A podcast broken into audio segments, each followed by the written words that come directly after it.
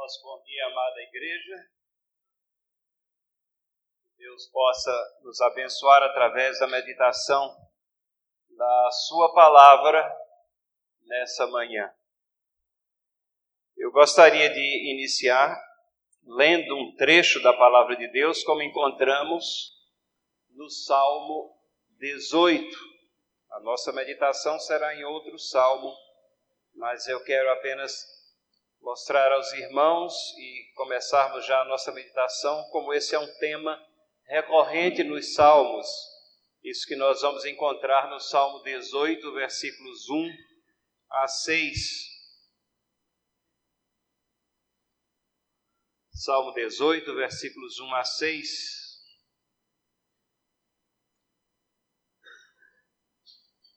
Salmista Davi escreve sob inspiração do Espírito Santo, essas palavras iniciais neste salmo. Eu te amo, ó Senhor, força minha.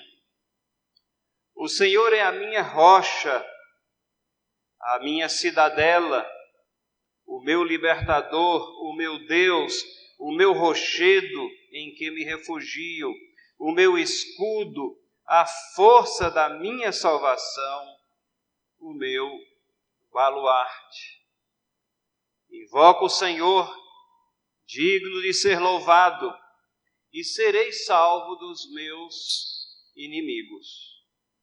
Laços de morte me cercaram, torrentes de impiedade me impuseram terror.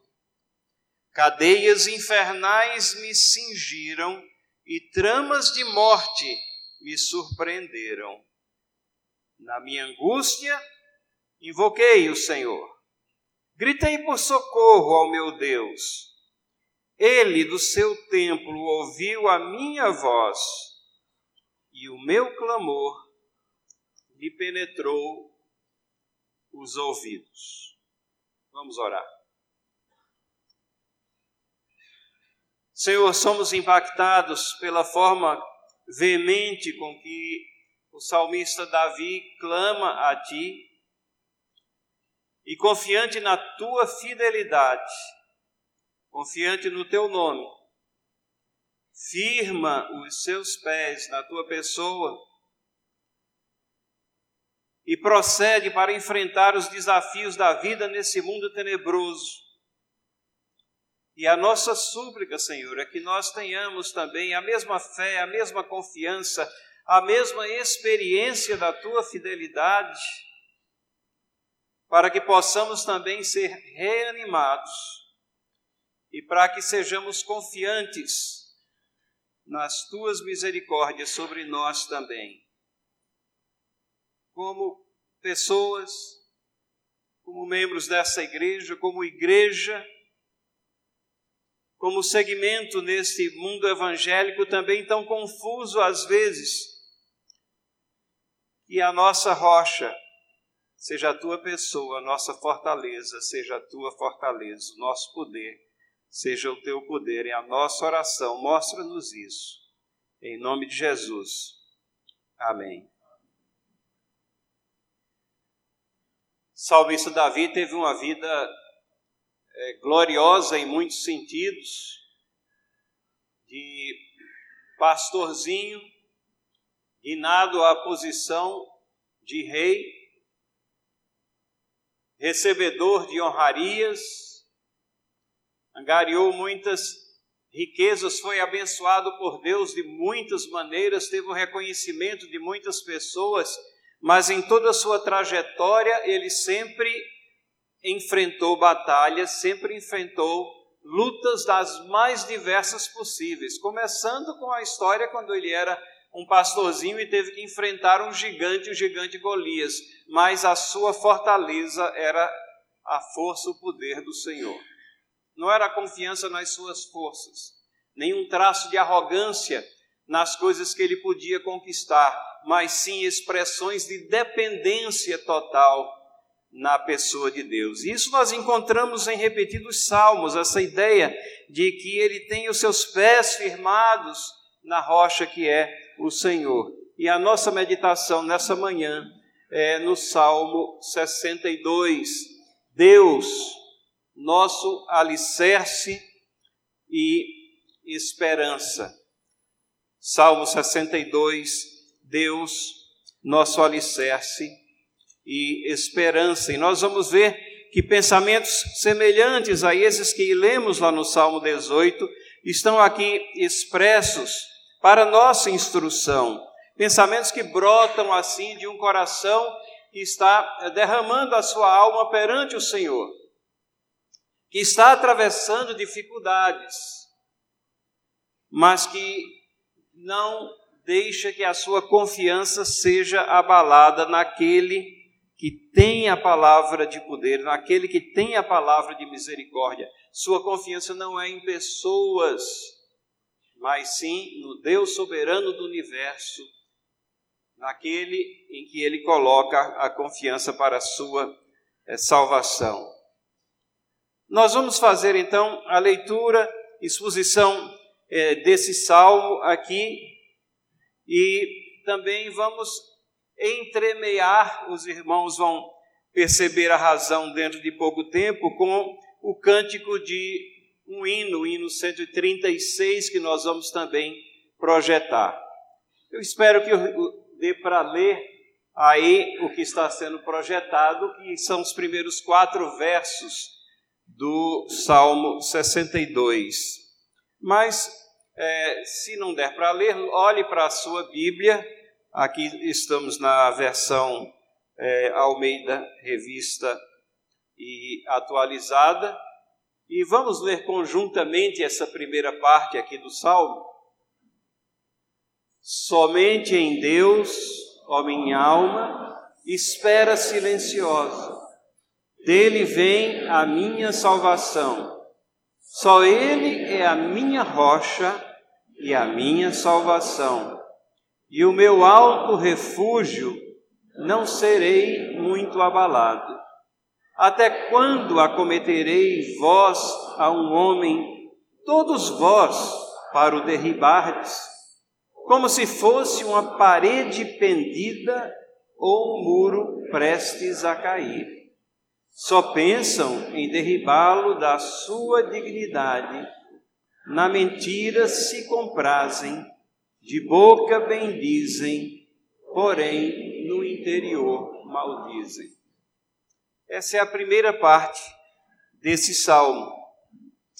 E nós encontramos aqui, logo nos versículos 1 e 2, uma de, essa declaração humilde de confiança em Deus.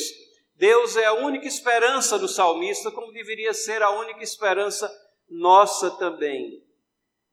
O salmista está falando consigo mesmo. Ele está fazendo uma declaração à, sua alma, à sua eh, pessoa interna, intrinsecamente ele está é, levando os seus pensamentos para que todo o seu ser se concentre nesse Deus Todo-Poderoso, que é o único que pode nos livrar. Somente em Deus, minha alma, espera silenciosa, espera é, sem ansiedades indevidas, espera sem reclamar, espera sem temor, espera silenciosa, descansa nele. Dele vem a minha salvação. A salvação vem de Deus. É Ele que estende a sua mão para nos arrancar da lama do pecado, nos trazer ao conhecimento das coisas de Deus e de Sua pessoa através do sacrifício de Cristo Jesus e da iluminação do Espírito Santo que vem abrir os nossos olhos e habitar em nós. Ele é a nossa salvação, mas não somente uma salvação de alguma coisa, ele é refúgio também para que nós atravessemos os nossos passos, o nosso caminhar num mundo tenebroso, num mundo onde está o pecado. Só Ele é a minha rocha é assim que ele classifica Deus como uma rocha, uma rocha firme, uma rocha que é o alicerce natural para que ele se firme. E a minha salvação, o meu alto refúgio, não serei muito abalado. Essa é uma declaração humilde de confiança em Deus, sua única esperança. Eu acho Interessante que o salmista coloca aqui nessa declaração: não serei muito abalado. Essa é uma visão realista de vida. Nessa vida nós temos é, problemas, experimentamos situações. No mundo tereis aflições, nós fomos avisados pelo próprio Cristo. Mas essas aflições, esses problemas, não nos abalam ou não devem nos abalar o suficiente para perdermos a nossa confiança, para perdermos, como nós dizemos é, coloquialmente, é, foi-se o chão, perdemos o chão, como se a, a terra tivesse se aberto e nós estivéssemos sendo tragados. Não estamos em cima da rocha. E essa tem que ser a nossa é, convicção. E por isso ele faz, ele começa esse salmo nessa declaração de quem é Deus e, e que ele é a rocha e por isso ele está confiando nele e ele não vai ser abalado, não vai ser tirado desse alicerce. Os dois versos seguintes, ele faz uma descrição dos seus inimigos, da situação corrente que ele atravessa e de como eles operam. Até quando, versículo 3, acometereis vós a um homem, todos vós, para o derribardes, como se fosse uma parede pendida ou um muro prestes a cair. É um clamor que o salmista faz aqui, e agora dirigindo-se àqueles que estão contra ele, contra os seus propósitos, contra a sua devoção. E isso é verdade também em nossas vidas, em tantas situações diferentes que nós atravessamos. Às vezes os problemas não vêm é, necessariamente concentrado em pessoas, em inimigos reais, como aqueles que o salmista está vendo aqui. Às vezes são, são doenças, são enfermidades, às vezes são situações é, conjunturais, desemprego, mas são coisas que minam e procuram minar a nossa confiança, tirar-nos dessa rocha que é o nosso Deus.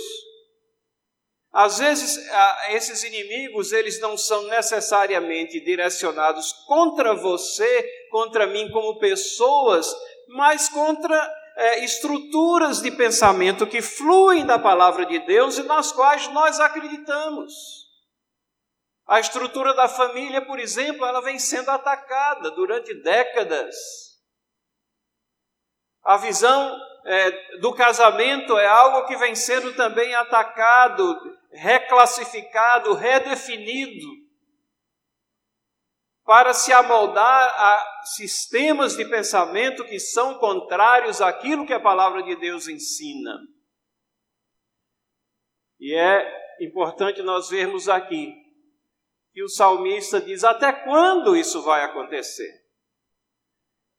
É como se ele dissesse: Senhor, eu estou é, chegando no limite. E ele vira-se àqueles que estão exatamente solapando aquele alicerce, tentando destruir as estruturas que nós acreditamos e que procedem da palavra de Deus.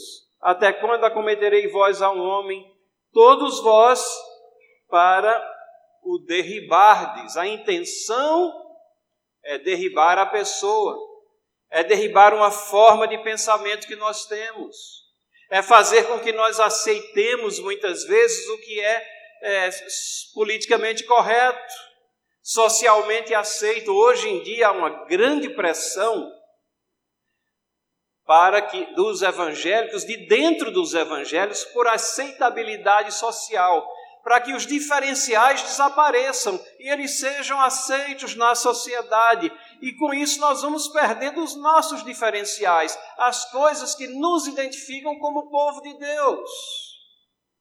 Às vezes o ataque é nesse sentido. E o salmista diz como se fosse uma parede pendida. Ora, aqui em São Paulo nós não precisamos visualizar, procurar muito para visualizar esse exemplo, né? Com tantas enchentes e inundações, a gente sabe muito bem o que é um muro prestes a cair. O muro vai fazendo aquela aquela barriga às vezes vai se desviando daquele prumo e ele basta um empurrão, basta um pouquinho mais de água e ele cai, cai o muro, cai uma casa, cai uma barreira, uma parede pendida ou um muro prestes a cair.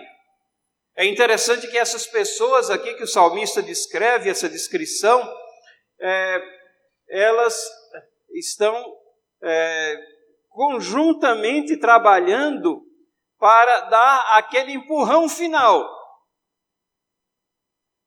para que haja a queda e se regozijem na queda. E os ataques são constantes. Então nós vemos que atravessamos situações de dificuldade. A dificuldade específica do salmista era essa.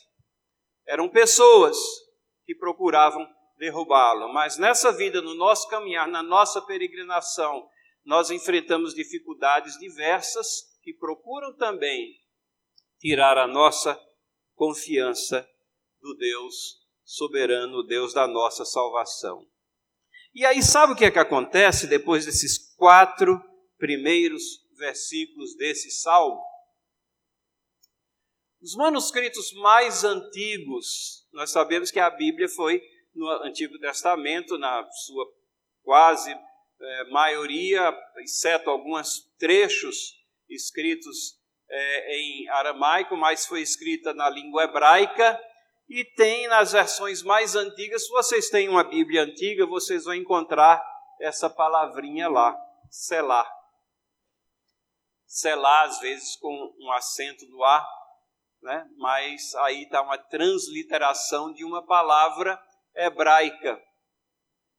E nas Bíblias mais antigas, isso estava lá, nas versões mais novas, tiraram, eu acho que não foi muito bom terem tirado, porque é, não há muita é, razão para retirar essa palavra, é, talvez apenas o fato de que o significado dela não era muito claro. Não se sabia ao certo, não se sabe ao certo se era apenas uma pausa para a meditação ou se era um interlúdio musical, porque os salmos nós sabemos que eram cantados e nesse momento os instrumentos sobressaíam-se e era o momento em que as pessoas ficavam meditando nas palavras que haviam sido cantadas ou proferidas. E essas palavrinhas muitas vezes elas introduzem uma divisão natural no salmo, como é o caso desse salmo aqui. Ela ocorre duas vezes, é, dividindo o salmo em três partes e ela entra como se fosse para que nós meditássemos no que acabamos de ler e de falar nesses últimos minutos aqui. Então eu pensei que talvez fosse bom a gente atentar para isso e cantar um pouco no meio do salmo, cantar o hino 136 na sua primeira estrofe, são três estrofes. Foi-me dito que a igreja não conhece esse hino, mas talvez não é tão difícil assim, a gente sempre pode aprender alguma coisa nova. Então vamos cantar a primeira estrofe desse hino, e o interessante é que o hino traz a perspectiva do, do todo da revelação ele traz a perspectiva neotestamentária, do Novo Testamento. Enquanto que o salmo foi escrito no Antigo Testamento, o hino já fala de Jesus Cristo, daquele que foi profetizado no Antigo Testamento, mas que já veio.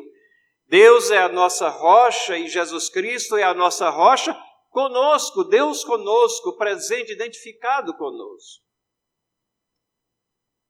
Vamos ler, vamos então cantar o 136 é, podemos voltar para para minha transparência que tem ao lado também, né? Eu não sei. É.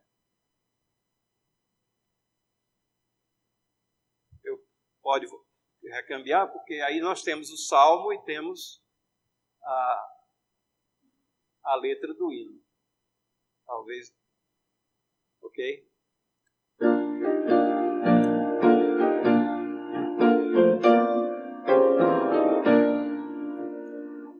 Rocha eterna, meu Jesus, quero em ti me refugiar. O teu sangue lá na cruz derramado em meu lugar, traz as bênçãos do perdão, gozo, paz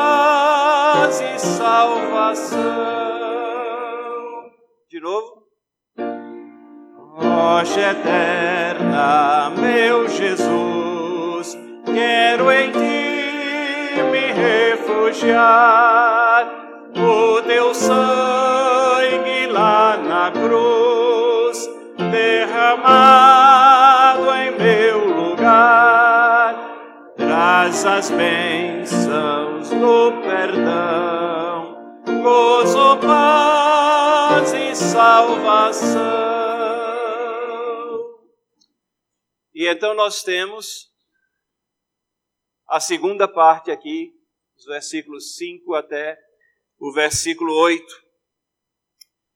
E vocês vão notar que começa com uma reafirmação ou uma renovação dessa expressão de confiança, a mesma que o salmista proferiu no início do salmo. Versículo 5 diz: Somente em Deus, ó minha alma, espera. A forma é um pouquinho mais enfática, é como se ele estivesse reafirmando aquela verdade que já foi dita, mas agora ele diz: Somente em Deus, ó minha alma, espera silenciosa, porque dele vem a minha esperança. Só ele é a minha rocha e minha salvação e o meu alto refúgio, não serei jamais abalado. Percebem o paralelo, mas as sutis diferenças? Não serei muito abalado. Mas agora, depois de meditar, não serei jamais abalado. Porque Deus é firme, a rocha que não muda. Nós mudamos, nós somos inseguros, mas Deus não é todo segurança, e é essa segurança que Ele tem, Ele não pode negar-se a si mesmo. Então, o que Ele revela a nós permanece. A forma como Ele nos trata é a forma como Ele nos declara aqui, não vai mudar. O amor com o qual nós somos amados, infinitamente amados, vai permanecer a segurança vem não de nossas forças, mas dele, do poder dele. E assim o salmista renova a expressão, reafirmando a verdade da proteção divina. E é interessante que na primeira parte do salmo, se ele fez uma pergunta àqueles que os afligiam, e disse: Até quando isso vai acontecer? Vocês estão só esperando é, um momento para dar o último empurrão naquele muro que está prestes a cair. Agora ele está é, cheio de ousadia divina ou de é, certificação de que Deus está com ele e ele expressa uma condenação. Uma condenação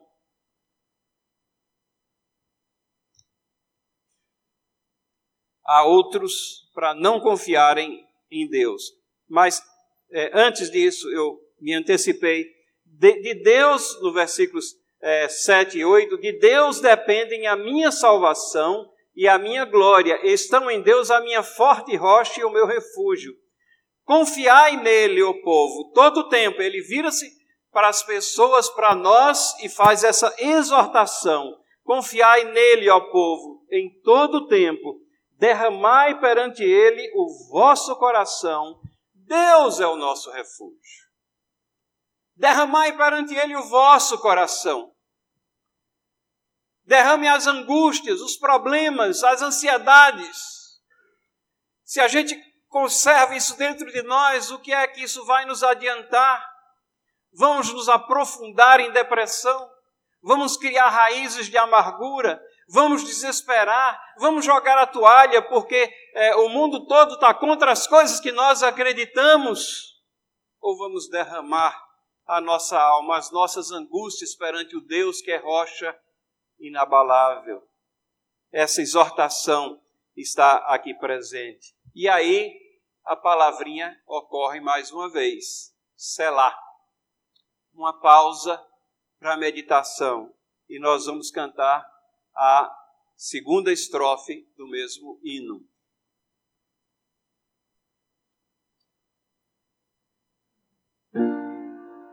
Não por obras nem penar, plena paz terei aqui, só tu podes consolar, a perdão somente em ti,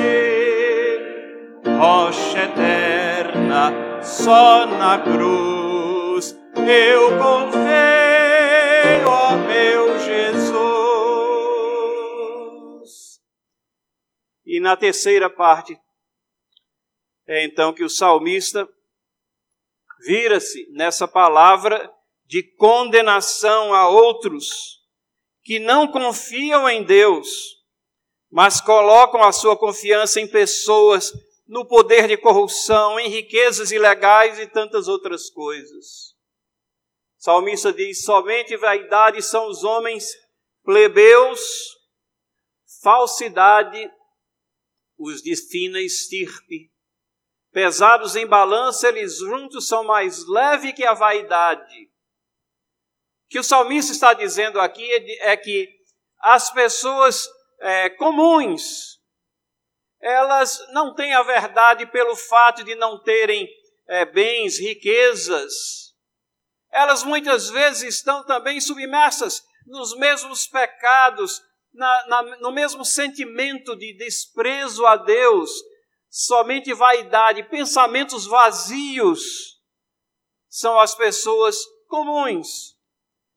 Mas aqueles que possuem bens, aqueles que são a elite, também a verdade não está lá. Os de fina estirpe, aqueles que estão são a nata da sociedade, pesados numa balança, todos esses são mais leves do que o vazio. Vaidade aqui significa o vazio, o nada. Perante a justiça de Deus não são nada. A verdade não está no status social das pessoas e nem a nossa confiança deve ser colocada em pessoas. Do versículo 10: Não confieis naquilo que extorquis, nem vos vanglorieis na rapina, se as vossas riquezas prosperam, não ponhais nela o coração. O salmista está dizendo que as pessoas têm a tendência de confiar em outras, de confiar no poder aparente que a corrupção traz, que a extorsão, riquezas ilegais de qualquer sorte, corrupção, extorsão, rapina, não ponhais nela o coração. Como povo de Deus, não olhemos para, às vezes, as benesses desta vida que essas riquezas ilegais angariam para aqueles que perpetram as mais condenáveis formas de procedimento mas olhemos para o nosso Deus, que é justiça, que faz justiça no seu tempo, que é conforto para nós e que sustenta-nos em nossas necessidades. Esse é o olhar sóbrio que é requerido e pedido ao, ao povo de Deus.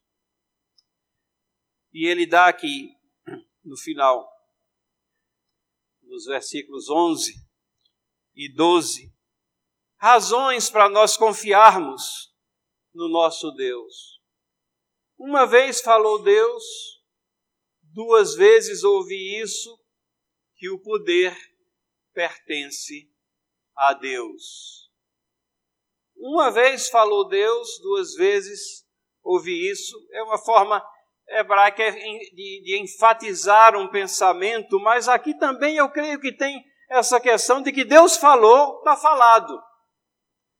Mas eu devo meditar naquilo que ele fala, não somente uma vez, mas mais de uma vez eu devo estar meditando naquilo que ele fala. E o que ele fala é que o poder pertence a ele.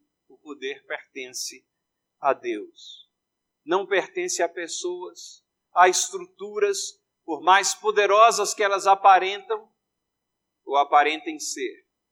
Ela não está na estrutura, nem numa estrutura, para usar o exemplo dos nossos dias, financeiramente estável, é, onde parece que vai haver um tempo de prosperidade, e aí vem um vírus que não estava na programação de ninguém e os mercados começam a ficar perturbados em todas as partes do mundo e as coisas começam a ficar fora do controle e gerar pânico.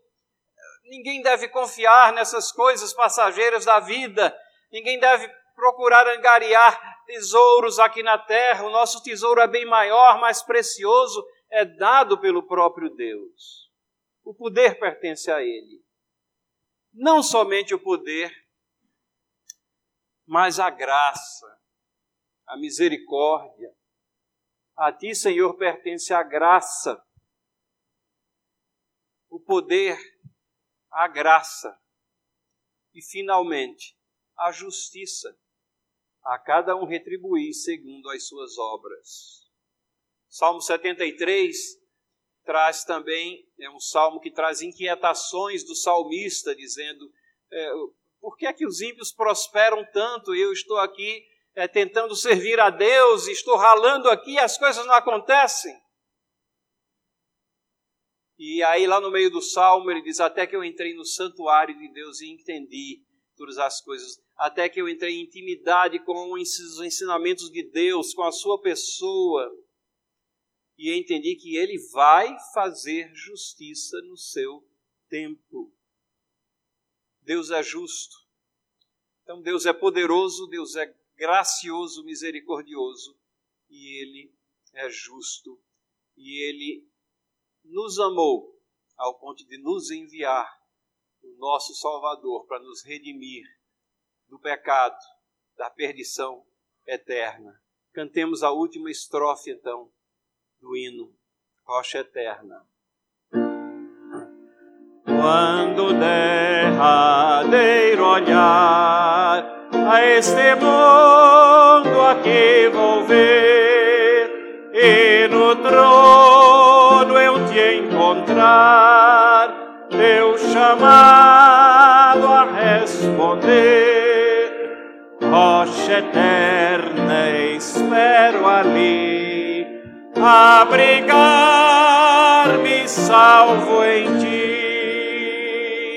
Amém.